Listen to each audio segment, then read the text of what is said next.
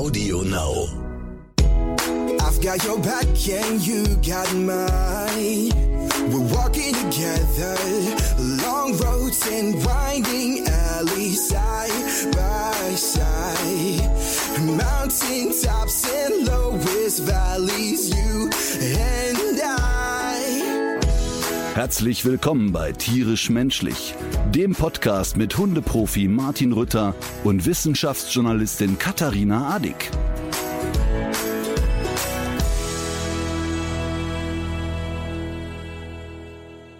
Na, wie ist es? Gut, ich habe mich gerade äh, selbst äh, gesehen und ich finde, ich sehe aus wie ähm, Peter Schollatur damals in seinem ersten Auslandseinsatz. Siehst du diese Karte hinter mir? Die, könnt, die könnte aus der Zeit stammen. Und ich habe auch so ein, so ein Hemd an. Das fällt mir jetzt gerade erst auf. Es, Also Peter Schollatur ist, ist sehr lustig. Ähm, aber ich hätte jetzt, wenn du mich so darauf hinweist, Mhm. wäre ich auf gar nichts anderes gekommen, weil du einfach aussiehst wie immer.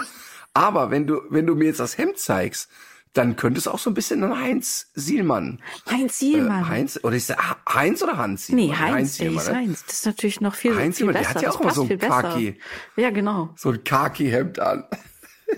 Ich äh, bin erstmal in Geschenkelaune. Guck mal, ich habe was für dich.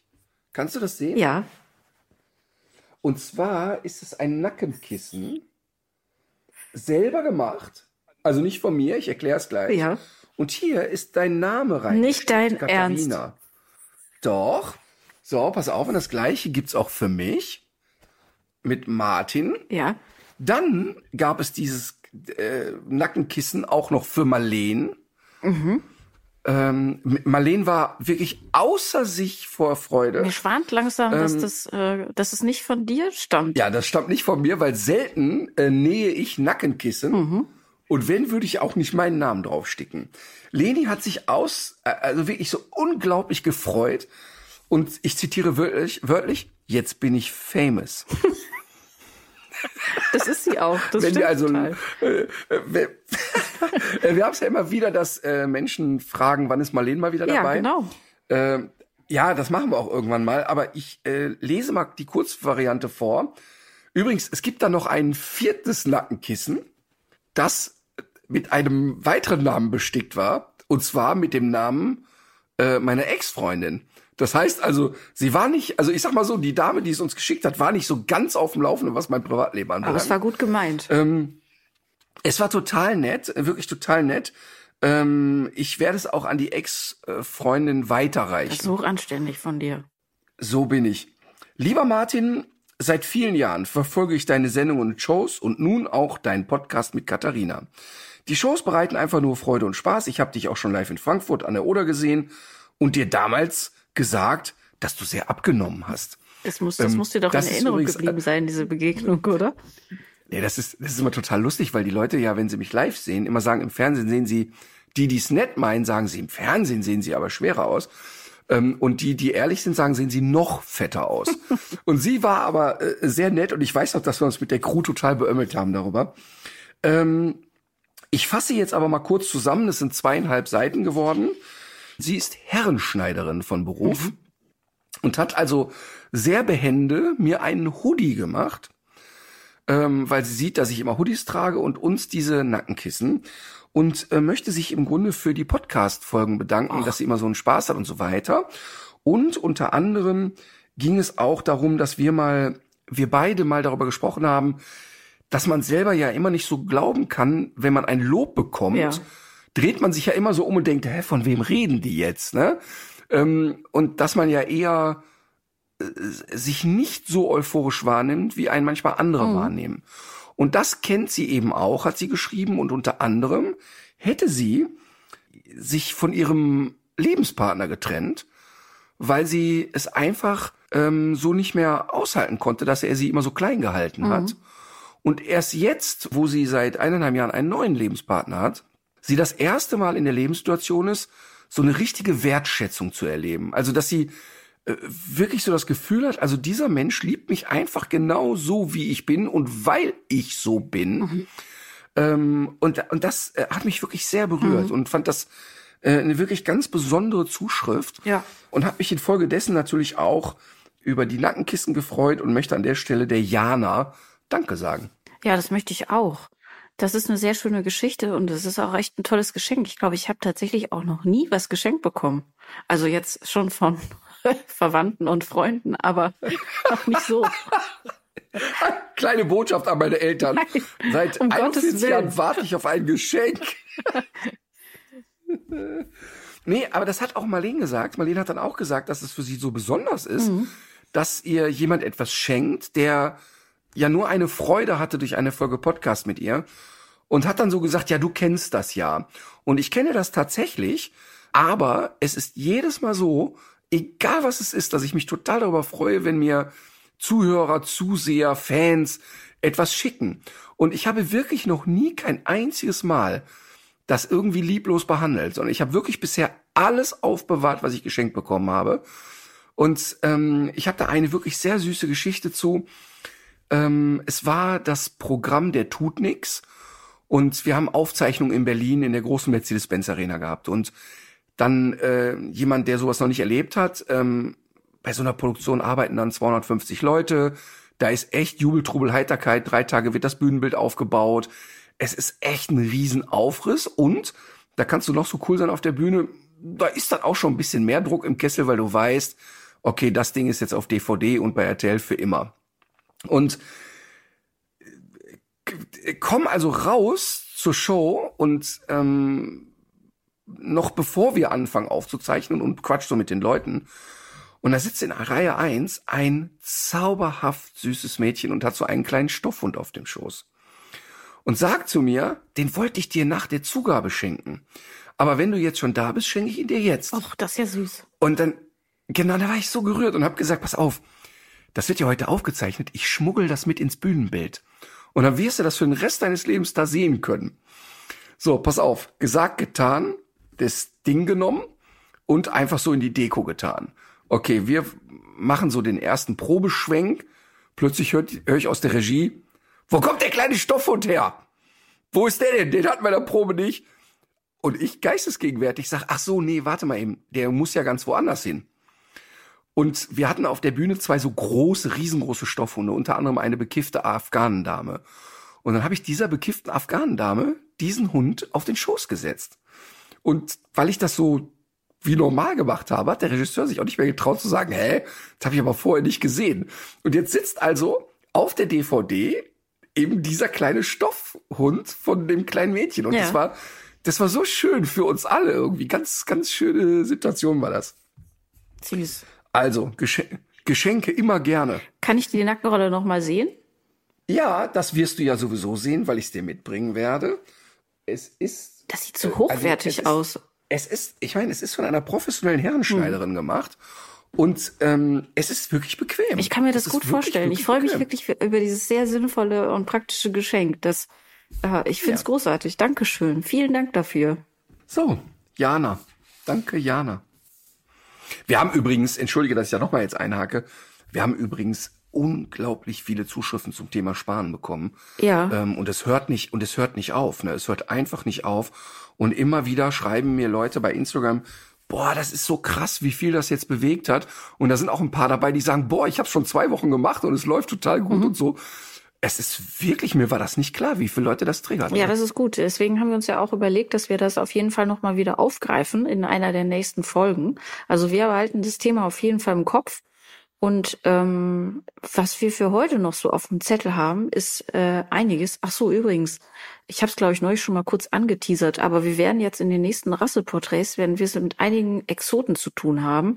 Das sind Hunderassen, bei denen musste ich oft googeln, ob es die überhaupt wirklich gibt, weil ich von denen noch nie gehört hatte. Und ähm, die gibt's aber tatsächlich alle. Ähm, bevor wir da zum nächsten Rasseporträt kommen, wollte ich aber auch noch mal kurz einen kleinen Nachtrag loswerden und zwar zum Thema Chihuahua. Du kannst dich ja, was erheitert dich eigentlich gerade so? Ich muss so lachen, weil du sagst, ich musste erst mal gucken, ob es das gibt. Ne? Ich habe, wenn, also wenn wir den Podcast hier ausstrahlen, ist es Donnerstag, aber es ist jetzt gerade Montagnacht. Wir zeichnen also Montagnacht auf. Und ich habe heute ein Video gepostet. Ach oh, ja. Ähm, ich habe heute ein Video gepostet, was mir wirklich, ich würde sagen, 50 Mal per WhatsApp zugeschickt wurde. Und ich musste auch erst mal gucken, gibt's das wirklich? Also, also, also glaubt die Person wirklich daran? und hab dann also wir, wir werden ja eh gleich drüber reden und hab dann äh, ein bisschen gegoogelt und recherchiert und die Frau gibt's wirklich und ähm, Ich konnte mir das nicht angucken. Ne? Ich habe ich hab die ersten zehn, zehn Sekunden, äh, ich musste es abschalten. Aber, aber komm, dann schieben wir es jetzt direkt ein. Ja. Ich musste so lachen. Also man sieht, es ist bei, bei Instagram eine äh, Frau, die als Hundetrainerin aktiv ist und auch dort Seminare gibt. Und das ist das, wo ich jetzt so dachte, meine Kumpels wollen mich halt verarschen, so, ne? So nach dem Motto, guck mal, was bei euch los ist, so. Und ähm, ihr Instagram-Account heißt mit Hunden sein. Und sie postet halt wahnsinnig viele äh, Stories, Videos. Und am Ende sagt sie immer, nach den Erklärungen, die sie gibt, ja, haben wir doch wieder was gelernt. Und dieses haben wir doch wieder was gelernt. Ich muss mich seit Wochen damit dem Thema verarschen lassen, weil die Videos ähm, derart skurril sind, dass man, dass es immer so auf der Grenze ist, dass man glaubt, vielleicht ist es Harpe Kerkeling. Jetzt habe ich aber ein bisschen recherchiert, es ist absolut nicht Harpe Kerkeling und eine Sache möchte ich vorab sagen.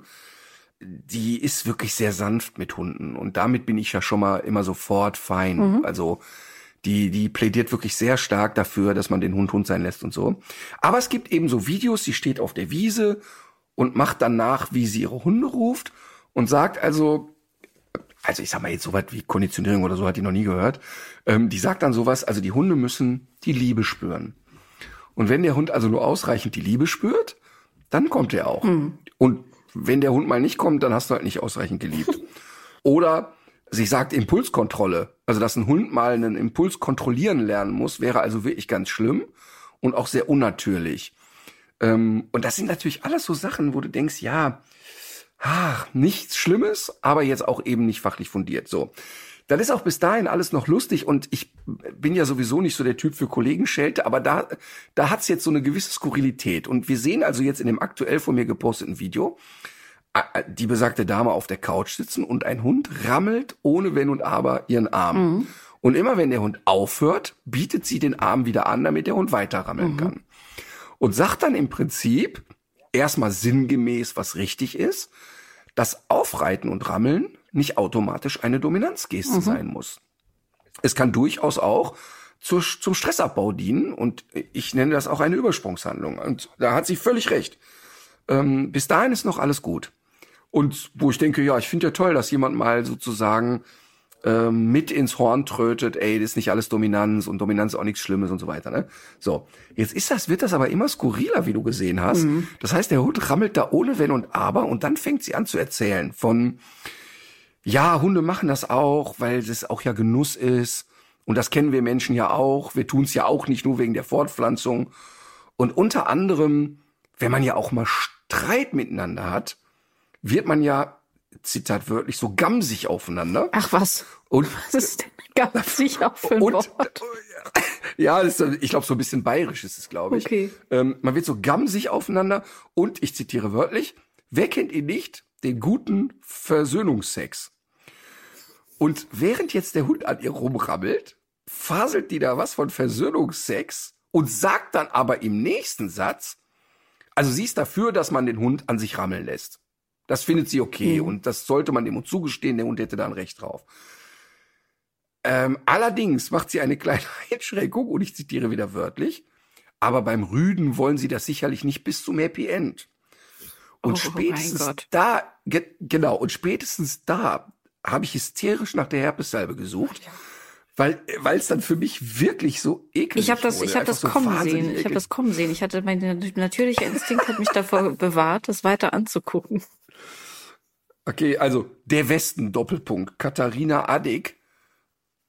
Ich habe den Rüden kommen sehen. Werden die dann draus machen? Nee, aber ich fand's dann wirklich creepy, ne? Und ähm, und ich ich habe gedacht, das kann nicht wahr sein. Und dann habe ich eben wirklich recherchiert. Die bietet Seminare an und so weiter und so fort. Und es kriegt dann so ein, ach, ja, ich krieg ja dann auch so Zuschriften wie Tiere haben ein Recht auf Sexualität und dann melden sich die ganze Sodomistenfront, meldet sich ja dann auch. ja, ja, das hattest du parallel. in der letzten Folge schon mal erzählt. Das war wirklich auch wieder sehr Ah. verstörend. Hu- Huiuiuiui. Also mit Hunden sein gehört für mich äh, in die Kategorie äh, Dinge, die die Hundewelt nicht braucht, weil das ähm, im Prinzip zwei Dinge sagt. Also ich finde total gut, dass sie sagt, hey, Rammeln ist nicht automatisch eine Dominanzgeste. Sie vergisst aber total, dass ein Hund in unserer Gesellschaft eben in Menschengesellschaft lebt. Und natürlich ist es nicht akzeptabel, wenn ein Hund äh, irgendwie Menschen rammt, mhm. das ist ja völlig klar. Ähm, aber dadurch, dass sie es so zelebriert, kriegt es so etwas von, wir haben so gemeinsam ein sinnliches Erlebnis. Ja. Und da finde ich. Äh, da wird's gruselig, spätestens da wird's gruselig. Und deswegen, das gibt, genau. es gibt immer diesen Kipppunkt. Ich habe am Anfang, als du erzählt hast, musste ich gerade denken an so äh, an so ähm, Heilmethoden, die sich im Mittelalter äh, etabliert haben. Mhm. Also du gehst mit der Katze auf den Friedhof drehst die fünfmal über dem Kopf und am nächsten Tag ist die Warze am Fuß weg, sozusagen. Ne? Und beweis so. mir das Gegenteil, weil es war, gab, gab ja eben lange Zeit keine Möglichkeiten, äh, so etwas auf wissenschaftliches Fundament zu stellen. Und ja. offenbar kommen beim Thema Hunde immer noch viele Leute ganz gut an der Wissenschaft äh, vorbei und stellen dann einfach einfach mal so wilde Behauptungen auf. Und das hat natürlich was Kurioses, es hat auch was Lustiges, aber das ist wie bei der ähm, bei der sogenannten Alternativmedizin. Damit meine ich jetzt nicht die Naturheilkunde, aber zum Beispiel die Homöopathie oder die Bachblüten. Das ist auch nur so lange gut, wie du nicht wirklich wirklich was hast. Und äh, wenn man jetzt sagt, das ja. ist auch sanft und so, ja klar, weil da kein, kein wirkliches Medikament drin ist. Aber jetzt äh, jemand, der wirklich was braucht, jemand, der wirklich eine anständige Diagnose und Therapie braucht, der muss natürlich zu einem vernünftigen Arzt oder zu einer Ärztin gehen. Und wenn jetzt, äh, wenn man jetzt da so richtig drauf setzt und man hat da einen problematischen Hund, ist es ja schon gefährlich, oder? Genau, das ist, das ist eben auch so ein bisschen das Thema. Weißt du, ich denke jetzt, und das meine ich wirklich ganz aufrichtig. Wenn jetzt die Leute da hingehen und haben da so irgendwie einen drei Monate alten lieben Labby und dann steht man halt im Wald und alle drücken die Bäume und, und fühlen Liebe und hoffen, dass der Hund dann kommt, dann ist das ja auch nicht schlimm. Ähm, aber wenn die spätestens da, wenn so Thesen kommen wie, ja, der Hund Impulskontrolle muss der nicht lernen. Und weißt du, wenn Emma keine Impulskontrolle lernen täte, würde ich einfach jeden Tag eine Katze häckseln oder äh, irgendwas in der Art machen. Und das ist dann eben mit Verlaub gesagt nicht gesellschaftsfähig und gesellschaftstauglich. Und wir müssen ja immer wieder sagen, dass wir ein zwar soziales Tier, aber eben einen Beutegreifer mit in die Gesellschaft schleppen.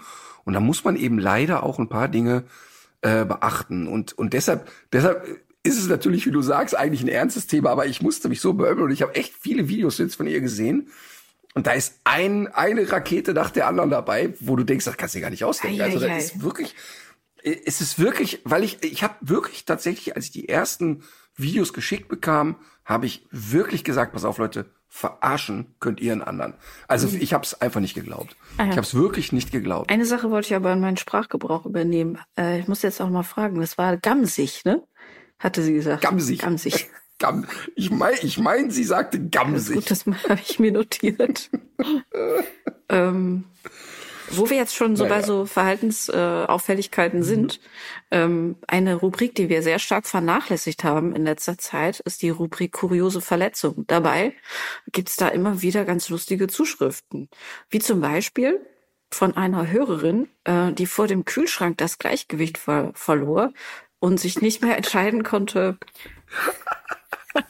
ob sie sich an der offenen Kühlschranktür festhalten oder lieber ein Bein zum Gleichgewicht finden äh, soll, also äh, benutzen soll. Also äh, habe sie einfach beides gemacht. Bein angehoben und an der Tür festgehalten. Dabei hat sie sich unfreiwillig gedreht. Der Oberschenkel blieb am Kühlschrank hängen und so hat sie die Tür, die sie immer noch festgehalten hat, gegen den Oberschenkel gedrückt.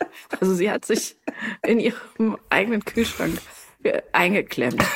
Aber, aber Frage Nummer eins ist, warum verliert man denn beim vom Kühlschrank das Gleichgewicht? Was weiß ich. Aber, aber das, sind, das sind ja so schöne Momente. Also bitte mehr Zuschriften ja. von äh, skurrilen Momenten, in denen ihr euch verletzt habt und alle dachten, wie konnte das geschehen? Ja. Vor ein paar Wochen war ich ja im Studio bei König der Kindsköpfe. Ja. Und da war es ja so weit, dass ich ähm, zum einen fast zwei äh, Bühnenhelfer umgebracht habe und zum anderen dachte ich, dass ich selber ersticken muss. Ähm, es war so lustig.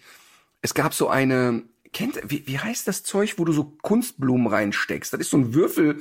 Es ist nicht Styropor, so dieses grüne ja, ja, Zeug. Das heißt so. nicht Fimo oder, aber so ähnlich. Genau. Und, und in der allerletzten Finalshow wurde also ein zwei Meter hoher Klumpen davon hingestellt, der ein Meter tief und zwei Meter hoch war und so breit wie eine Haustür. Und der war in einen Holzrahmen eingespannt.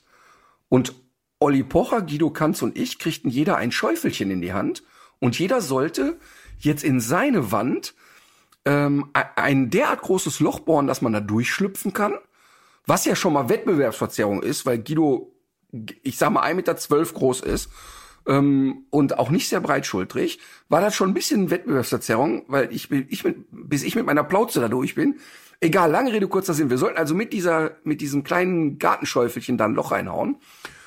Und ich habe bei den Proben, als man uns das Spiel gezeigt hat, wir durften ja nichts, also wir üben ja nichts, aber da hat man uns das Spiel gezeigt, weil es gefährlich ist, hieß es.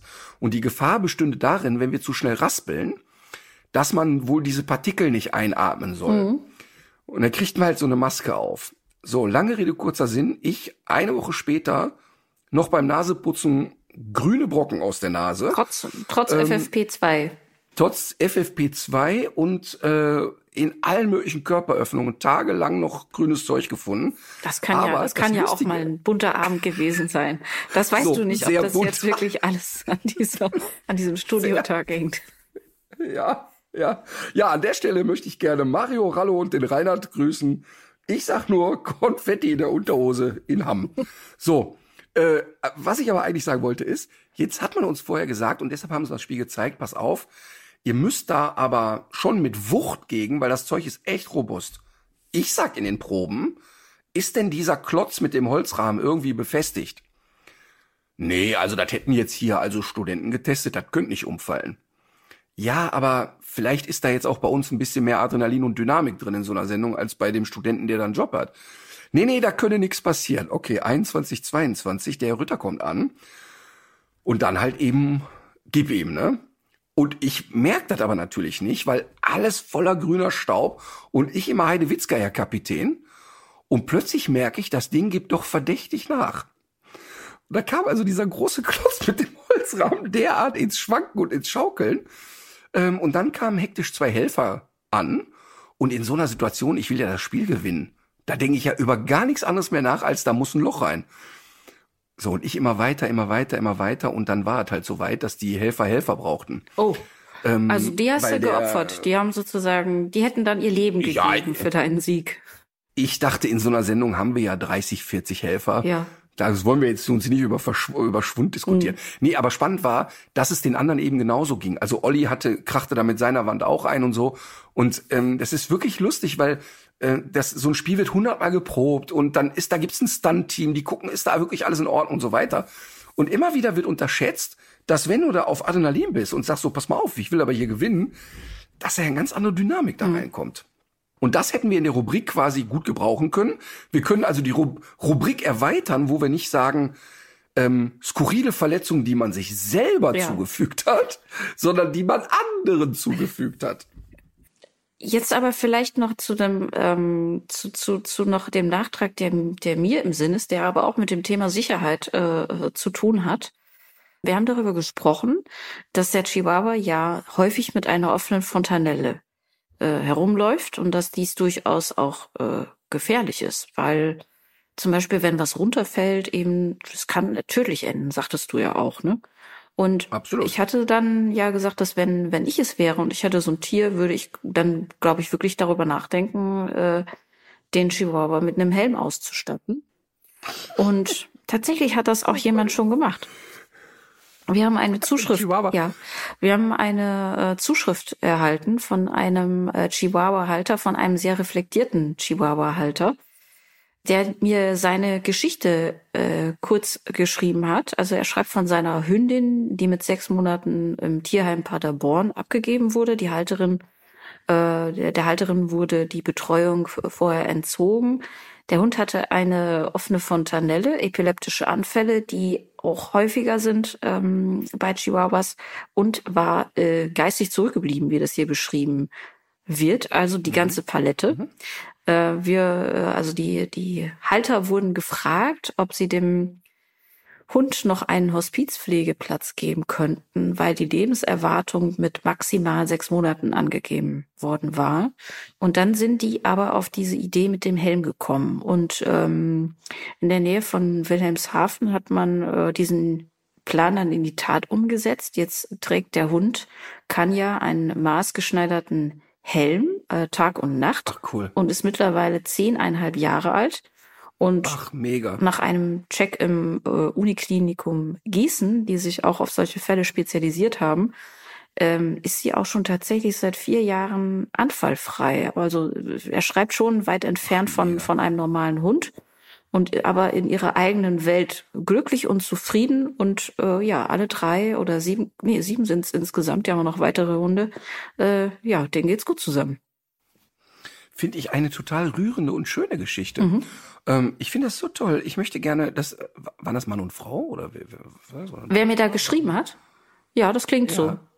Ja, ähm, bitte schreibe zurück. Ähm, ich würde Sie gern zur Tour einladen. Also ich möchte Ihnen gerne zwei Tourkarten schenken. Ähm, sollen sich die Stadt raussuchen, auf die sie Bock haben. Weil ich finde das so süß. Ich finde ja erstmal den Gedanken so schön zu sagen, jetzt gehst du in so ein Tierheim und dann sagt jemand, ey, der Hund ist wirklich Fritte, der, da ist echt nicht mehr viel los. Ach komm, wir geben Genau. ihm einen Hospizplatz. Das finde ich ja so toll. Dann der ganze Aufriss, ach komm, wir gucken mal, dass wir einen Helm finden. Ach, der vom Playmobil passt nicht, gucken wir mal einen anderen und so. Finde ich total rührend und schön. Ja. Ähm, Finde ich ganz toll. Also hiermit eingeladen. Sehr schön. Bei der Gelegenheit, äh, wir, wir haben äh, scheinbar auch mal über den Cavalier King Charles Spaniel gesprochen. Ja. Und ich habe mich mit äh, der gebührenden Ernsthaftigkeit äh, geäußert, wie krank diese Hunderasse Mhm. ist. Und dass es da wahrscheinlich auch in Deutschland keine drei gesunden gibt. Und unter anderem haben die ja durch diese kleinen Schädel ähm, sehr häufig das Problem, dass ähm, die chronische Kopfschmerzen haben. Also einfach ein ganzes Leben lang Kopfschmerzen haben. Und da hat mich eine sehr erboste Halterin angeschrieben. Die ganze Pöbelarie nehme ich jetzt mal weg. Aber ähm, wie es denn sein könnte, dass ich mich da als King Charles Spaniel ausgeben, äh, Experte ausgeben könnte. Ähm, und äh, das wäre ja sehr, sehr unreflektiert. Denn ihren letzten hat sie ja gut, okay, an der Rückenmarksgeschichte einschläfern lassen müssen. Ähm, immerhin war er auch schon acht. Ja, okay. Äh, und ne, also immerhin war er auch schon acht und der, den sie jetzt hat, der wäre auch weitestgehend beschwerdefrei. Ne? Und, und das finde ich wirklich, das finde ich wirklich so schlimm, dieses ähm, die Augen verschließen vor der Realität. Ich finde überhaupt nicht schlimm, wenn man einen Fehler macht. Und ich finde, ich bin ja überhaupt nicht der Mensch, der sagt, oh, da hat sich jemand einen Mops gekauft, so eine Qualzucht, was ist das denn für ein Mensch? Überhaupt nicht. Aber spätestens, wenn du dir mal einen Mops beim Züchter gekauft hast und merkst, was für ein elendiger Mist das ist und wie schlimm das für die Hunde ist, oder jetzt bei dem King Charles Spaniel, der keinen einzigen gesunden freien Tag hatte, da, dass man dann sagt, das mache ich nochmal. Also das erschließt sich mir dann einfach nicht mehr. Und, und noch schlimmer finde ich dann, dass dann diese Aggressivität entsteht, weil du deren Weltbild anfasst und sagst, ey, Moment mal eben nur zur Info, den Hunden geht's nicht gut. Und dann werde ich immer in die Ecke geschoben, ich könnte diese Rasse nicht leiden. Und das ist natürlich totaler Bullshit. Also, Aber ich glaube, da kommt noch was, da kommt noch was anderes dazu. Ich glaube schon auch, dass das so eine defensive Aggression ist, weil du dich dadurch natürlich auch moralisch angegriffen fühlst. Also du bist ja in dem Moment ja auch derjenige, der diese Tierquälerei mit äh, ja mit unterstützt und ähm, vielleicht auch dran vorbeiguckt zum Teil. Also das ist ja auch, es lässt einen ja auch einfach nicht gut aussehen und da daher glaube ich kommt auch ein großer Teil dieser aggressiven Reaktion, oder? Das kann gut sein. Das kann, äh, es kann gut sein. Und es ist ja immer auch so dieses Rechtfertigen. Als ich damals bei Markus Lanz gesagt habe, es gibt in Deutschland keinen gesunden Mops. Ey, hunderte Menschen haben mir Fotos geschickt, wie gesund ihr Ja, Mops ja. sei. Und alle durch die Bank weg. Da, da war nicht ein Hund bei, der nicht komplett deformiert war. Mhm. Und wo du sagst, alter Schwede, was ist denn, also was ist das für eine Wahrnehmung? Ich hab mir- ja, das ist nicht krank, Ja. das ist das typische Mopsröcheln. Hä, wie jetzt? Typische Mopsröcheln. Das ist kurz vor dem Ersticken jeden Tag.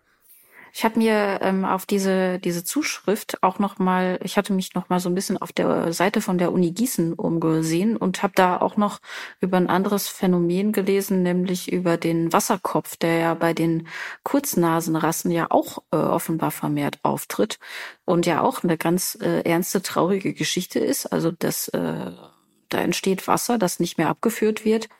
Und dadurch wird der Schädel eben auseinandergedrückt, aber natürlich nur bis zu einem gewissen Punkt, ähm, weil unter dem hohen Druck das Gehirngewebe irgendwann ausweicht und alle Möglichkeiten irgendwie nutzt, äh, sich zu komprimieren. Aber äh, letzten Endes baut sich das Gehirn natürlich auch schrittweise ab. Und ähm, diese Missbildung findet man tatsächlich gehäuft bei Chihuahuas, Möpsen, französischen Bulldoggen, aber auch bei Yorkshire Terriern und Bei Perserkatzen zum Beispiel auch. Und äh, was haben die alle gemeinsam? Äh, runde Köpfe, runde kleine Köpfe. So ist es. Und was haben sie nicht gemeinsam mit einem Wolf aus dem Rudel von Dr. Neumann? Äh, der hat ja keinen runden Kopf und der hatte tatsächlich von Geburt an einen Wasserkopf. Ja gut, das Und, kann natürlich ähm, immer passieren. Das, äh, die genau. Genlotterie ähm, kann natürlich auch voll. mal zuschlagen. Es geht ja um Wahrscheinlichkeiten. Genau. Ja. Und ich habe das Beispiel deshalb genannt, weil ja eben oft die Leute mit den Hypertrophierungen, zu große Augen, zu kleine Köpfe und so weiter, Mhm. dann sagen, ja, ja, aber das hat doch der, der Collie auch mal gehabt. Ach so, ja. Weißt du, also das, ja, klar. das kommt dann immer noch so als Totschlagargument. ja. Ähm, nee, das zieht nicht. Und ähm, ja, ja, bei mir zieht das auch nicht, aber das ist ja dann ganz oft so. Ja, aber der hat das auch. Und wenn man dann sagt, ja, aber in der, aber in einer deutlich höheren Wahrscheinlichkeit hat das der King Charles Spaniel, der Mops, wer auch immer. Ähm, naja, okay. Wir haben auch noch für ein anderes Thema jetzt relativ viele Zuschriften bekommen.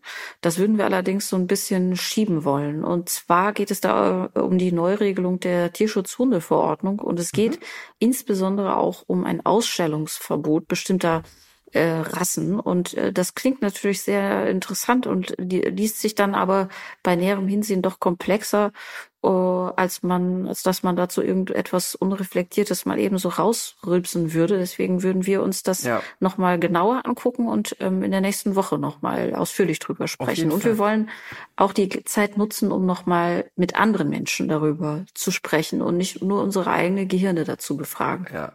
Wer hat denn das, diese Verordnung oder dieses Gesetz erlassen? Wer war denn dafür verantwortlich? Naja, das müsste ja eigentlich noch die Klöcknerin gewesen sein. Okay. Dann, Aber das ist okay. jetzt nur geschätzt. Okay. Also, also wenn's meine Julia war, ich glaube, dann, äh, dann ist ja die Chance, dass da was auch nur ansatzweise Vernünftiges drinsteht, ja doch relativ gering. Aber wollen wir der Julia eine Chance geben? Unser, unser Deal ist, wir lesen es uns einmal in Ruhe durch, ähm, machen uns Gedanken dazu, sprechen mit Leuten, die wir bei solchen Dingen auch mal befragen können. Mhm. Und dann äh, reden wir nächste Woche drüber. Genau, darüber reden wir nächste Woche. Und worüber wir demnächst auch nochmal sprechen werden, ist, ähm, jetzt haben wir sehr viele Vorschauen, fällt mir gerade ein. Mal gucken, ob die drin bleibt oder nicht. Aber wir hatten mal in äh, einer der letzten Folgen, vielleicht war es sogar die letzte Folge, hatten wir über die Frage geredet, warum Hunde ihre Köpfe drehen. Ich hatte dir von Alma erzählt, die, Ja. als wir die Welpendoku gesehen haben, Mhm. dieses Verhalten gezeigt hat. Allerdings auch schon mal, wenn sie einen stummen Käfer auf dem Waldboden betrachtet. Und ähm, du hattest ja gesagt, dass das äh, sicherlich damit zusammenhängt, dass sie versucht, besser zu hören. Und ähm, da gibt es auch sehr viele Studien, die darauf hinweisen, dass das so ist. Ich habe jetzt aber auch so ein paar Theorien gefunden, Mhm. dass es äh, zweitens äh, möglicherweise auch ähm, die visuelle Erfassung verbessert, also dass sie einfach besser gucken können und dass es möglicherweise sogar auch mit äh, kognitiver Verarbeitung irgendwie zu tun hat, diese Kopfbewegung. So ganz äh, dahinter gestiegen bin ich da jetzt noch nicht. Ich wollte mir das mal angucken, Ja. auf äh, was für Arbeiten die das stützen und die auch mal schicken. Ja, also das, ähm, sag ich mal, kognitive Verarbeiten, das kann ich überhaupt gar nicht beurteilen. Aber dass der Hund den Kopf auch mal dreht, weil er sagt, ich will eine andere Perspektive haben, wenn ich etwas beobachte, äh, das kann ich heute äh, schon direkt heute äh, sagen. Da habe ich ein Video zugemacht, das kann ich dir auch schicken. Ähm, Heute im Garten war eine unfassbar große Raupe. Ja. Ähm, also da hätte, also die, hätte ich mich draufgestellt, die wäre einfach mit mir weitergelaufen. Und Ja. diese Raupe krabbelte auf so einem Steinboden auf Emma zu. Und Emma lag da und dann habe ich mir schon gedacht, jetzt kommt was Lustiges und hab's gefilmt. Und ich dachte, okay, vielleicht snackt die die jetzt. Das ist ja ein Riesending, so, ne? Und dann hat die dran geschnüffelt und als die Raupe dann aber weiter auf sie zulief, ging sie ängstlich weg. Also ging Emma Ja. ängstlich weg. Dann kam Luna an und Luna ist wirklich dafür bekannt, auch mal, wenn es drauf ankommt, einen Kanickel kaputt zu beißen, ne? Ähm, Das denkt man von diesem Tier nicht, doch, doch, doch, doch, doch. Also die ist, ähm, also äh, da- auch das habe ich auf Video, das kann ich dir mal privat schicken, ähm, wo ich in den Garten kam und das geöffnete Kaninchen war da und Lunas Kopf war drin verschwunden und die sah Mhm. aus wie Hannibal Lecter in der Glanzzeit. Ähm, Luna wirkt wie so eine ältere Dame, die gerade vom Friseur unter der Trockenhaube herkommt und es, eigentlich es, ja. nur noch auf dem Sofa sitzen will. Und das ist ja das Faszinierende an der. Du kannst ja mit der einfach vier Tage nur auf dem Sofa liegen und da hat die nicht einen Ansatz von, es könnte ich, ich könnte mal bewegt werden. Aber wenn du mit der rausgehst, ist das ein richtiger Hund. Das ist echt, Witzig. also die ist vom Verhalten her, die ist ein Geschenk des Himmels. Dieser Hund ist echt Mhm. toll. So, auf jeden Fall dachte ich so, jetzt die Luna, die wird diese Raupe verspeisen. Und Luna hat genau das gleiche gemacht, hat dann geschnüffelt, ist rückwärts weggegangen, hat sogar so eine Spielaufforderung gezeigt, die wusste gar nicht, wie die mit dieser Riesenraupe umgehen soll. Mhm. Und da waren aber auch so Momente, wo die dann den Kopf so schräg drehen, ähm, um vielleicht nochmal eine andere Perspektive zu kriegen. Da der Die haben wahrscheinlich gewartet, was du machst, ob du jetzt ein Leckerchen rauskramst, nee, ob das du war denen scheißegal. umhast. Die haben gar nicht darauf geachtet, dass ich da filme. Ähm, aber interessant ist eben, dass es eben nicht nur um das Räumliche geht, denn ganz klar macht ein Hund das auch und ein Fuchs und ein Wolf, wenn der das Beutetier gar nicht sieht. Das heißt also, die, Mhm. der, der riecht die Maus, der, der ähm, fühlt eine Bewegung und so weiter und trotzdem dreht er den Kopf. Es wird wahrscheinlich eine Kombination sein aus Hören, aus, aus, aus Sehen. Ähm, aber es ist Mhm. Ja, so aus dem, es. So es kommt es. aber aus dem Jagdverhalten, ganz eindeutig. Ja. Ich habe bei Alma manchmal auch das Gefühl, die muss an ihrer langen Schnauze irgendwie vorbeigucken.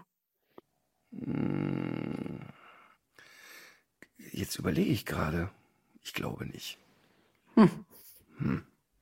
Okay, so schnell. So schnell dann doch. Nee, ich glaube, das braucht die nicht.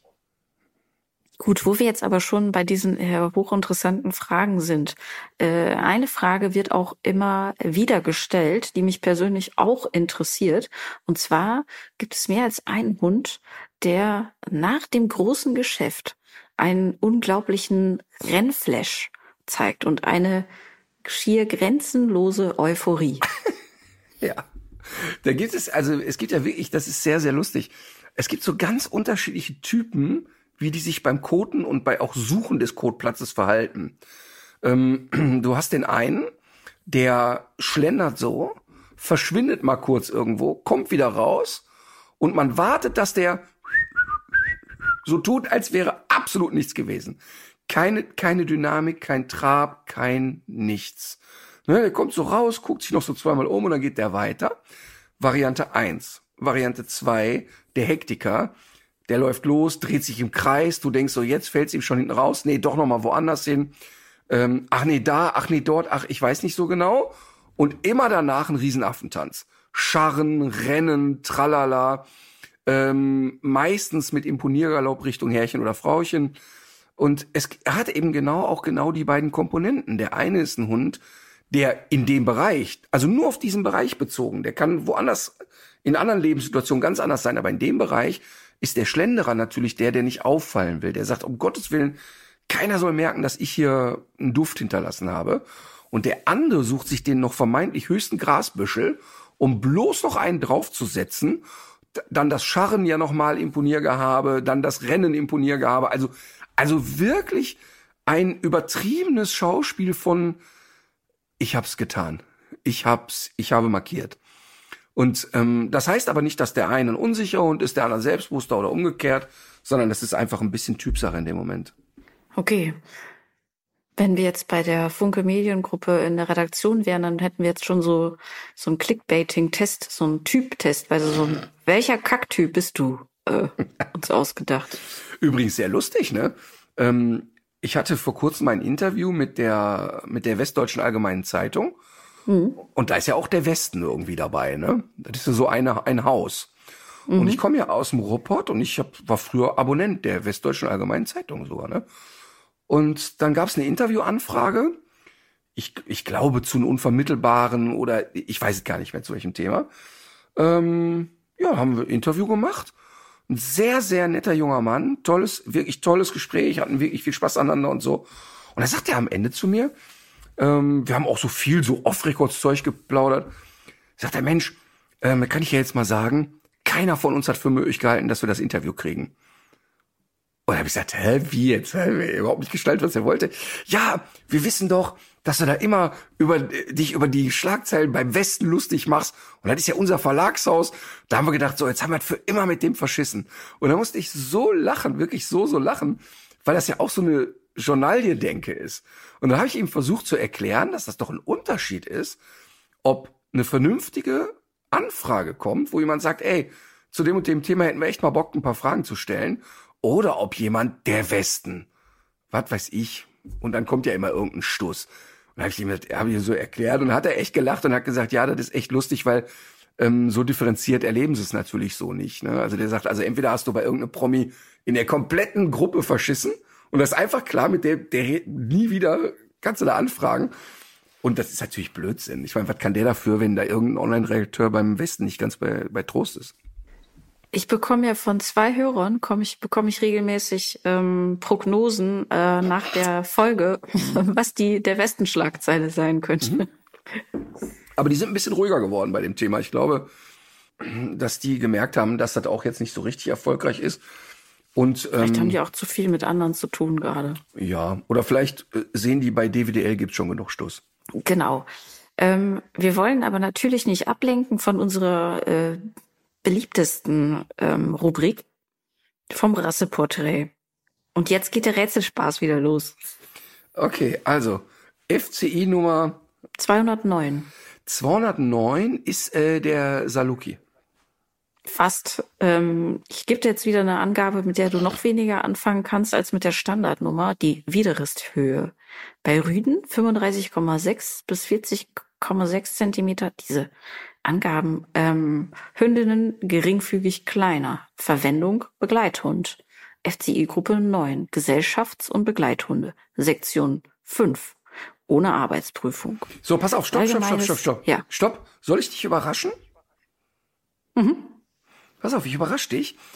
Ich, ich kann dir nicht sagen, warum, aber ich habe eine Vermutung und ich sage jetzt Chromvolländer. Fast. Oh, steht aber steht steht aber auch auf der steht aber auch auf der Liste und mhm. ähm, ist äh, muss ich einräumen eine der Rassen, die ich gegoogelt habe, um herauszufinden, ob es sich wirklich gibt. Ähm, okay. Ach, also Scheiße, dieser schade. Also dieser dieser Hund, um den es jetzt geht, wird als robust von mittlerer Größe, langhaarig mit quadratischer Silhouette äh, geschildert. Als ausgezeichneter Familien- und Begleithund geschildert, äh, ursprünglich äh, widerstandsfähig, lustig, intelligent, hohe Auffassungsgabe. Ähm, der Hund soll aber auch sehr sportlich sein und insbesondere für Agility, Obedience, äh, Doctrines geeignet sein, auch für Familien mit Kindern geeignet, so wird er geschildert. Und was mich immer wieder irritiert hat, war, dass man den eigentlich immer äh, als, als wirklich ex, extrem robustes, sportliches, widerstandsfähiges Tier schildert, er aber meistens ganz anders präsentiert wird. Äh, nämlich mit so glatt gestriegelten Haaren und auch schon mal ein Schleifchen im Haar. Ein Wheaton Terrier vielleicht? Aber die sind größer. Äh, halb richtig. Soft-Coated Wheaton Terrier kommt jetzt. Nein, das ähm, habe ich noch nie gehört. Okay. Äh, es ist tatsächlich ein, ein äh, Terrier. Tibet-Terrier kommt jetzt. Genau, der ist es. Oh Gott, ey, das ist aber, er mich aber schwer getan. Das war heute eine schwere Geburt. Es ging sonst immer schneller tatsächlich. Ja. Ich fand aber auch die Beschreibung, es war nicht so griffig jetzt dieses Mal. Die VDH-Beschreibung ist nicht so griffig. Ja, also der, der Tibet-Terrier ist ja vom Typ kein Terrier. Ähm, also der, der hat auch echt wenig Terrierhaftes und was da beschrieben wird im Sinne von ist außerordentlich familientauglich, das würde ich unterschreiben. Sagen wir mal, die, beim Tibet-Terrier gibt es für mich immer ein Nadelöhr, das ist dieses kläffrig werden können. Also wenn Tibet-Terrier aus dem Ruder gerät, dann kann er sehr laut sein. Ähm, also ist, ist ein Hund, der dazu neigt, schnell zu bellen. Ähm, ich habe auch schon einige Tibet-Terrier beim Agility gesehen und fand die auch wirklich prima. Es ist natürlich genau wieder mein Thema erste Amtshandlung bei mir, Schere nehmen, Gesicht freischneiden. Alles anderes Bullshit. Ähm, aber ansonsten, ich wüsste jetzt nicht, dass die anfällig wären für doofe Krankheiten oder so. Äh, Finde ich, haben eine gute Größe, dass auch ein, ein, Jugendlicher mit dem Hund spazieren gehen kann. Also sehe ich jetzt so keinen Nachteil beim Tibet Terrier. Finde ich wenig. Ah, okay, alles klar. Ja, ich habe auch wenig gefunden, auch so in äh, puncto Gesundheit. Und ähm, dann habe ich mich so ein bisschen gefragt, als ich so diese Rassenbeschreibung gelesen habe, ist das vielleicht ein Hund, der von seinen Haltern oder von den Leuten, die sich für diese Rasse interessieren, vielleicht auch so ein bisschen unterschätzt wird? Also einer, der so ein bisschen so für die Optik gekauft wird und mhm. äh, wo man aber gar nicht, also wo man nicht denkt, ach, das ist eigentlich, das ist eigentlich ein richtiger Hund, der auch so behandelt werden will, der auch so beschäftigt und ausgelastet werden möchte?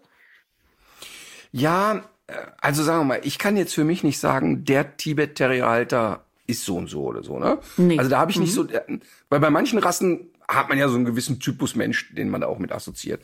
Habe ich beim Tibet Terrier nicht, weil ich ihn tatsächlich auch in vielen Familien erlebt habe. Aber das sind auf jeden Fall schon Menschen, die wissen, dass man einen Hund kämmen muss. Und dass man gerne einen Hund kämmt und so, ne? Weil wenn du so eine Rasse nicht bürstest, hast du ein Problem, hast ein echtes Problem.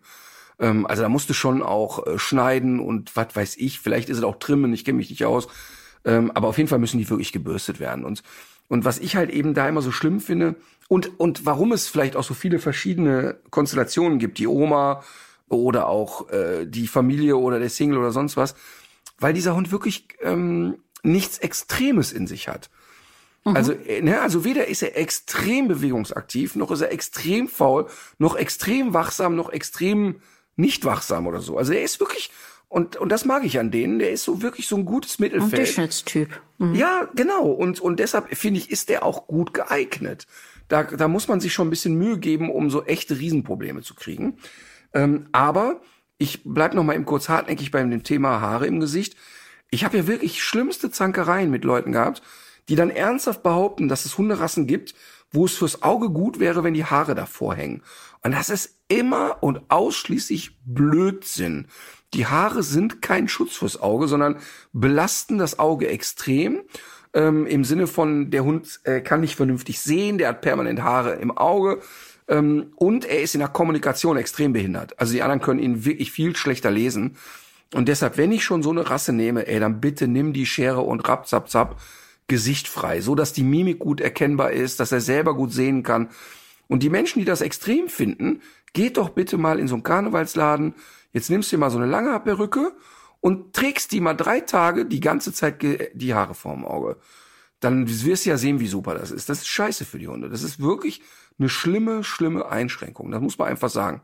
Und dann kommen die immer an und sagen, ja, ich mache dann so ein Klemmerchen oder was weiß ich, so ein Haarring. Ja, dann soll das so sein, aber ich frage mich, warum soll der denn dann 24 Stunden am Tag so eine Klammer tragen? Das macht doch gar keinen Sinn. Weil die Klammer ist ja die Rückversicherung, dass ich die Haare doch irgendwann wieder präsentieren kann. Hm, warum auch immer. Äh, ja. Ausstellung. Und das, das, das weißt du ja auch, dass aus eigener Erfahrung, wie das ist, wenn, wenn einem wesentliche Haare im Gesicht dann plötzlich fehlen und Richtig. man das Gesicht nicht mehr so richtig lesen kann. Wir haben ja große Schwierigkeiten, jetzt auch deine Mimik irgendwie richtig zu deuten. Aber jetzt ist die Augenbraue schon fast wieder nachgewachsen, oder? Daniela Katzenberger Gedächtnisfrisur habe ich mir gemacht. Mein Gott, ey. Ich musste aber wirklich selber. Haben wir da nicht schon drüber Wie zur gesprochen? Hölle? Nein, du hast, so- du hast es nur gepostet, dass es dir passiert ist. Und ich frage mich, wie, warum und wieso überhaupt? Also warum setzt man überhaupt da die Schere an? Nee, aber äh, vi- viel spannender ist die Frage, die Marlene gestellt hat. Papa, wie kann man sowas lustig finden? Wie kannst du, wenn dir das passiert, nicht sofort im Erdboden versinken, sondern wieso stehst du laut lachend und ich habe wirklich laut gelacht. Wie kannst du laut lachend vor dem Spiegel stehen und nichts Besseres zu tun, auch als die komisch. Scheiße noch zu filmen? Und zwar ist, ist eigentlich ganz einfach erklärt. Es ist ein, so ein Barttrimmer, ähm, der wirklich sehr gut ist. Und der hat so einen Aufsatz und dann kann man so zwischen eins und neun irgendwie alle möglichen Sachen mitmachen. Und was ich eben regelmäßig mache, ist, dass ich, wenn ich meine Augenbrauen nicht schneiden würde, dann hätte ich die Sorge, ich sehe aus wie Theo Weigel nach ein paar Monaten. Ähm, und deshalb seit Jahren, droht. genau, und seit Jahren ähm, nehme ich halt dieses Gerät, stelle das auf fünfeinhalb und dann mache ich einmal brut und dann ist der wieder glatt. Wie Mach oft ich- machst du das? Immer so im Sommer und im Herbst? Nein, oder? nein, nein, ich mache das immer. Ich mache das einmal die Woche oder so. Ähm, Ist für mich ganz normal. Ähm, und deshalb entsteht ja auch nicht so ein Wucher. Ne? So, Ja. und jetzt ist es aber so, dass mit dem gleichen Gerät ich manchmal, ähm, ich mag ja nicht so ganz glatt rasiert sein. Ähm, und also manchmal muss das sein, aber ist auch scheißegal. Auf jeden Fall trimme ich ja damit auf Stufe 1 den Bart kurz. Und normalerweise ist mein Ritual erst auf 5,5 die Augenbraue, dann auf 1 das Gesicht. Jetzt war es aber, ich sag mal morgens um halb sechs und da dachte ich, ach komm, ich mache nur Bart. Hab den Bart rasiert und dann dachte ich, warte mal, da ist doch ein Haar. Und dann habe ich natürlich nicht mehr auf 5,5 gestellt, sondern einfach da drüber. Und während ich da drüber fuhr, das war wirklich so ein Geräusch, wie ich es mir vorstelle, wenn der Rasenmäher über einen Igel fährt. Und das, das war also wirklich, war so richtig. Und dann knickte auch so der Motor schon so ein bisschen in sich zusammen. Und ich habe wirklich so gelacht, wie, also ich habe so eine Freude gehabt. Natürlich war es doof, weil ich ja danach Dreharbeiten hatte und all den ganzen Klimbim. Aber Was hast du gemacht? Nachgemalt? ja, also ich habe ja dann sofort auf den Post zig Ma- Mails, also natürlich riesen Gegröle in der Community. Viele haben gesagt, ach komm, dann die anderen auch noch weg. Nimmst du die andere Augenbraue noch weg? Nein, aber dann kriegt man das ja. Es war ja dann nicht komplett so wie mit Messer kahl, sondern es war einfach nur sehr kurz. Und es sah im Prinzip, wenn man es nicht wusste, sah es aus, als wenn die kurz geschnittene Augenbraue einfach sehr ergraut wäre. Und dann hat die Sonja halt bei den Dreharbeiten ein bisschen dunkel gepinselt. Und privat war mir das ja einfach scheißegal. Also, Ja. Aber es war auf jeden Fall sehr lustig. Also ich hatte große Freude daran.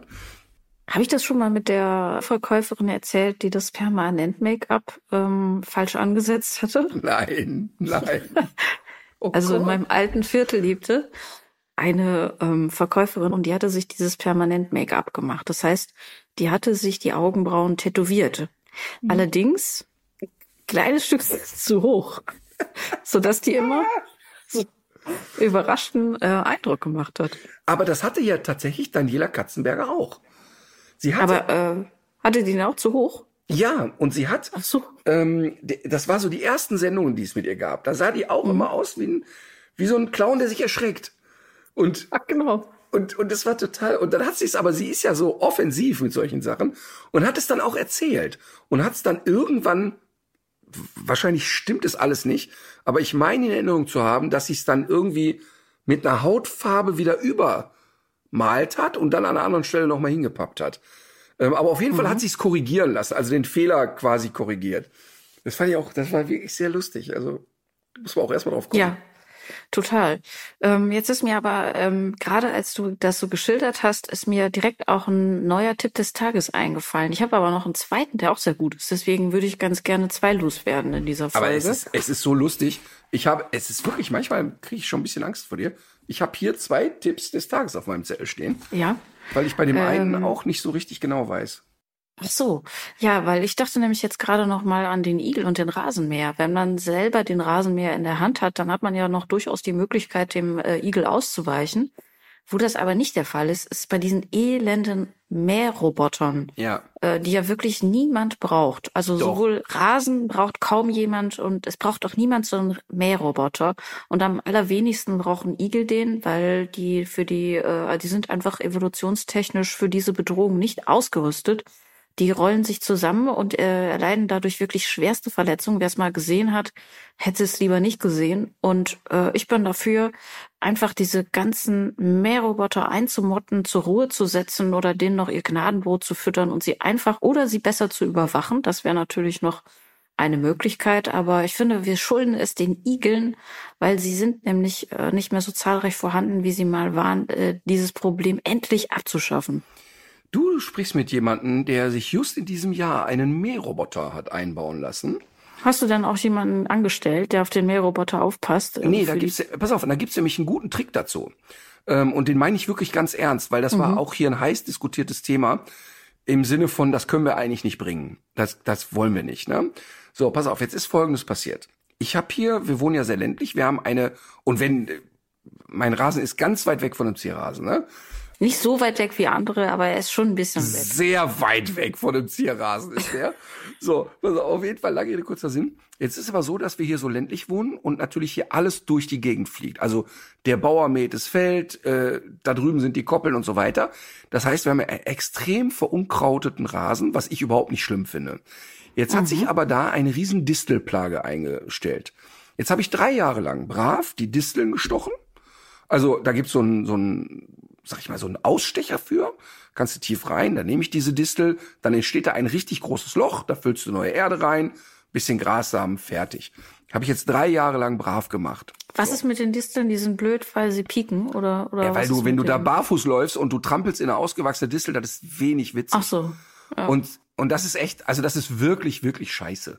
Und, und das macht echt keinen Spaß. Und weil wir ja auch nicht nur Neffe, Nichte, Tralala, also echt auch kleine Kinder hier rumlaufen haben, ähm, finde ich es einfach doof. Ne? Also es ist jetzt wirklich nicht so hoch unangenehm, sondern es ist echt scheiße. Ne? Also so. Und auf jeden Fall Distel. Und dann, ja, was können wir denn gegen die scheiß Disteln machen? Dann haben wir ein Jahr lang versucht, pass auf, ihr müsst den Rasen mehr pflegen, weil wenn der Rasen so richtig kernig zuwächst, dann kann, hat die Distel keine Chance. Hat genau gar nichts gebracht. Dann kam einer mit einem Spezialmittel, die Distel geht laufen, wenn sie zieht. Hat alles nichts gebracht. So. Und dann kam einer und hat gesagt, pass mal auf, euer Problem ist, dass der Rasen so unregelmäßig gemäht wird, dass die Distel sich schnell ausbreiten kann. Die Distel kann aber nicht leiden, jeden Tag oben weggeraspelt zu werden. Ja, aber was soll ich jetzt viermal am Tag mit dem Rasenmäher herumfahren? Das mache ich einfach nicht, will ich nicht. Nee, musst einen Mähroboter kaufen. Der macht das, der fährt jeden Tag und der hält den alles so klein, hast du keine Disteln mehr. Okay, ich sag aber, pass mal auf, der Mähroboter, der häckselt ja auch alles andere, was da rumliegt. Also im Zweifel den kleinen Hund, äh, und den wenn Igel. er schläft, wenn er genau, mal schläft. Igel, die Taube, alles häckselt er weg. Ja, äh, da gibt's einen sehr banalen Trick. Ähm, man müsse eben den Mähroboter im Auge behalten. So, Ja. pass auf. Ja, pass auf. Und alle Menschen, die ich kenne oder viele, die ich kenne, haben einen Mähroboter und lassen den nachts fahren, damit der tagsüber nicht stört. Und das ist bei uns hier auf der absolut roten Liste. Das heißt, der Mähroboter läuft hier dann, wenn wir dabei sind. Und wir haben hier tagsüber, und ich bin jetzt seit neun Jahren in diesem Haus, ich habe noch neun Jahre keinen einzigen Igel hier tagsüber gehabt. Und Nee. äh, absolut nicht, ne? Und ähm, tatsächlich sind die Dinger wirklich brutal. Also wenn du der, der also du, wenn der gegen dich fährt, stoppt der sofort. Wenn, Also das, der, der erkennt sofort, ich bin gegen etwas gefahren, dann macht er als erstes den, den Mäher aus und geht rückwärts. Aber wenn du ähm, ein Tennisball oder so, ne, da fährt der aber so geschmeidig drüber und dann kannst du mal sehen, wie der Tennisball aussieht danach. Also das heißt, wenn der, wenn das noch so ansatzweise Was hat er, wo macht er denn seine Grenze? Was, was ist denn die Bagatellgrenze? Meinst du nicht, dass ich da mit einem 1,64 Meter, wenn ich da unglücklich sitze, dass ich da nicht auch noch drunter Ah, falle? Ich glaube, du hättest im Stehen, wärst du hier schon wirklich in Gefahr, kann man sagen. Nee, aber ich habe es tatsächlich mit allem Scheiß ausprobiert. Zum Beispiel einen Gummistiefel. Hingestellt, den haben wir Ja. mit, dick mit Sand gefüllt. Der fährt dann, also wenn der von hinten dagegen fährt, ist egal, aber der fährt dann über den Schuh und wenn die Nase des, äh, des Roboters vorne an den Schaft des Gummistiefels kommt, hält der an. Aber ein, ein, einen einfachen Schuh oder jetzt ein, ein Kinderfuß ist da in Gefahr. Das ist, das ist definitiv so. Und, und klar haben die alle diesen Notstopp und so weiter, aber ich möchte das einfach nicht erleben, dass der über eine, eine über einen Igel häckselt. Und bisher kann ich dir aber wirklich sagen, ähm, sind wir sehr zufrieden mit dem Resultat. Wir haben nicht eine fucking Distel mehr und ähm, nach wie vor eine Igel-Invasion. Ach, sehr gut. Ja, okay, gut. Dann waren das doch schon eigentlich zwei äh, Tipp, äh, Tipps. Äh, ich würde trotzdem direkt meinen zweiten hinterher schießen. Und zwar ist das eine Ausstellung, in der ich heute gewesen bin, im Gasometer Oberhausen. Da läuft gerade eine wirklich tolle Ausstellung. Ähm, bildgewaltig, äh, muss man sagen. Es geht äh, um die Welt äh, und in der wir leben und in der viele andere Kreaturen ja auch zu Hause sind. Und ähm, der Titel dieser Ausstellung ist Das zerbrechliche Paradies. Jetzt kann man sich auch schon so ein bisschen äh, vorstellen, in welche Richtung das geht. Was mich tatsächlich überrascht hat, war, was für eine unglaubliche Wirkung diese Bilder nochmal haben, wenn man davor steht. Weil die, allein die Größe dieser Bilder, also da ist zum Beispiel so eine Schlicht, so eine Schlucht abgebildet, äh, in Island. Du bist ja sogar schon mal ähm, dort gewesen. Äh, ich glaube, bekannt ist die auch geworden, weil Justin Bieber da mal ein, ein, äh, ein Musikvideo gedreht hat. Danach musste man das dann vor, vor so einem riesigen Ansturm von Leuten ähm, schützen. Ähm, weil dieses äh, Naturparadies dann nämlich sehr schnell keins mehr gewesen wäre, wenn da alle äh, hingetrampelt wären. Aber es ist wirklich eine unglaubliche Faszination, die von diesen äh, tollen äh, Aufnahmen ausgeht. Und es gibt auch noch ein besonderes Highlight in dem obersten Stockwerk. Das sind insgesamt drei Stockwerke Werke in diesem Gasometer. Das ist ja so ein altes Gaslager, was da noch aus den Schwerindustriezeiten steht und ist, glaube ich, äh, ich glaube 130 Meter hoch. Und dieser letzte Raum oben, der ist auch über 100 Meter hoch. Also das ist eine unglaubliche Wirkung, die schon alleine von dieser Architektur äh, ausgeht. Und in diesem obersten Raum hängt auch noch wirklich eine sehr spannende Installation. Da hängt eine riesige Weltkugel. Man kann an dieser Weltkugel auch noch mit einem Glasaufzug, also wer sich traut, hochfahren und auf dieser Weltkugel sind ähm, verschiedene Projektionen, die alle so auf äh, wirklich sehr seriösen wissenschaftlichen Daten beruhen, äh, gezeigt. Also man kann zum Beispiel den Flugverkehr auf der Welt sehen oder auch die Meeresströmungen und ähm, die Luftströmung und äh, wirklich super spannend. Also wie sich das Eis äh, verhält und ähm, wie der wie aus aus der Nacht der Tag wird. Also äh, wirklich sehr beeindruckend. Man steht sehr ehrfürchtig vor diesen ganzen äh, Naturschätzen, die uns umgeben. Ich kann das sehr nachempfinden, denn ich war, also Gasometer ist mir natürlich vertraut, weil ich ja in Oberhausen Abitur, ja, dachte ich mir schon, äh, mhm. in Oberhausen Abitur gemacht habe. Ähm, und ich war im Gasometer auch in einer Ausstellung vor, boah, weiß ich nicht, vier Jahren gefühlt. Und da ging es auch um die Erde. Und mit irgendwelchen, ich weiß nicht, wie die es gemacht haben, mit zig Projektionen, konntest du dann zugucken, wie natürlich im Zeitraffer, aber jetzt nicht total hektisch, so ein Tag- mhm. und Nachtzyklus entsteht. Und das ja. war dann so, als wenn du in einer Raumkapsel wärst und auf die Erde runterschaust. Genau, so ist es da das auch. war ja. so schön. Ich habe da zwei Stunden gelegen und war ja. geflasht und habe ja damals immer gesagt, ey, wer es anbietet, ich flieg sofort mit zum Mond, weil es weil es so unfassbar schöne Bilder waren und es war und es hat so eine Wucht und so eine Schönheit einfach. Das mhm. war wirklich traumhaft. Ja, also es ist äh, wirklich eine Empfehlung. Ist übrigens auch mit Öffis sehr gut zu erreichen, denn direkt gegenüber ist das Zentro Oberhausen. Und äh, man kann sehr gut mit der S-Bahn dorthin fahren. Und da ist auch, da ist auch die ehemalige äh, Köpi Arena, die jetzt Weber Arena heißt. Ähm, und auch da sollte man sich ein Ticket kaufen für das neue Live-Programm. Der will nur spielen. So, pass auf. Äh, so, siehste. Ähm, und ich äh, finde es wirklich ganz lustig, ähm, denn es gibt ein Lied, das heißt Oberhausen von äh, den Misfits. Und wenn ich meine Kinder quälen will, dann mache ich im Auto dieses Lied an und ich kriege wie bei Kölscher Karnevalsmusik, wenn das Lied Oberhausen läuft, Gänsehaut am ganzen Körper und meistens schaffe ich es nicht, nicht zu weinen. Und das versteht man aber natürlich nur, wenn man aus dem Robot ist sozusagen, ne? weil alles, das, was die da so singen, das hat man dann so selber erlebt. Und da schließt sich ein bisschen der Kreis zu meiner Empfehlung. Ich wollte äh, nämlich tatsächlich von Frank Großen das Hörbuch Radio Heimat empfehlen. Frank Großen ist ein Ruhrpott-Comedian, nenne ich ihn jetzt mal. Ähm, inzwischen, also ist ein Bochumer Jung und ist äh, inzwischen sitzt er, glaube ich, sogar im Vorstand beim VfL Bochum. Und alles das, was der erzählt, wenn ihr euch Radio Heimat anhört, dann seht ihr meine Kindheit. Denn alles, was der erzählt, ist Ruhrpott-Kindheit im Quadrat. Und und da gibt's auch so schöne, schöne Momente, wenn der über einen Robot erzählt, sagt er auch, da stehst du so als Robotler da auf der Autobahnbrücke, guckst auf den Gasometer, im Hintergrund die Schornsteine rauchen und denkst, ja, schön ist das nicht.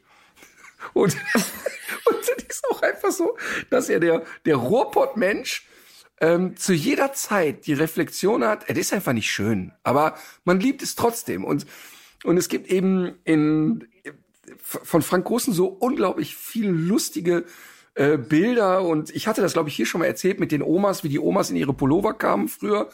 Ähm, der, weil, weil die die Ruhrpott-Oma hatte ja immer so fleischige Oberarme, war so ein bisschen, war, war auch meistens nicht sehr klein, sondern eher für Frauen in ihrer Generation kräftig. Und und und äh, die Ruhrpott-Omas, das wird dir jeder Ruhrpott-Junge bestellen, bestätigen in den 70er, 80er Jahren die hatten alle einen riesen Busen. Und zwar hatten die dann so Stütz-BHs, dass das wirklich auch so aussah, als, als hätten die zwei Medizinbälle runtergeschluckt. Und, und der, und so, das war so geschnürt. Das war so geschnürt. Und der Frank Großen erzählt dann, dass er sich als Kind immer gefragt hätte, wie ist die Oma in den engen Polyesterpullover reingekommen? Wie hat die das geschafft? Und dann hätte er als Kind mit sechs Jahren das erste Mal gesehen, wie ein Weihnachtsbaum in sein Netz kommt und seitdem wäre ihm klar, dass der Opa jeden Morgen die Oma durch dieses so, so, so eine Apparatur zu Hause hat und den Polyesterpullover drüber spannt und die Oma durchdrückt. Und Wie soll's anders gehen? Einfach so schön. Also wirklich ganz, ganz hörenswert. Ist auch schon eine alte Nummer. Frank Großen Radio Heimat. Mhm. Wir wollen Musik empfehlen noch abschließend. Ähm, ich habe ein Lied von Tokotronic mal wieder, weil ich dich schon so lange verschont habe. Und zwar den Titel Pure Vernunft darf niemals siegen. Das hört sich erstmal gut an. Das höre ich mir gleich direkt an. Wobei ich wirklich sagen kann, ne, ich habe ja all die Lieder von Tokotronic versucht, ne. Es, es, Ja. es ist, äh, Es ist in Ordnung. Du hast es einfach nicht. versucht. Ja. Okay. Ich komme mit was Schönem, mit was Romantischem. Und zwar ist es wirklich jetzt äh, eine, eine sehr, sehr romantisch. The Police, Every Little Thing She Does is Magic. Lassen wir einfach so stehen, ist ja auch mal was. Ja, dann äh, haben wir es. Äh, in diesem Sinne, lasst euch als Stressabbau von euren Hunden rammeln und legt euch wieder hin. Legt euch wieder hin.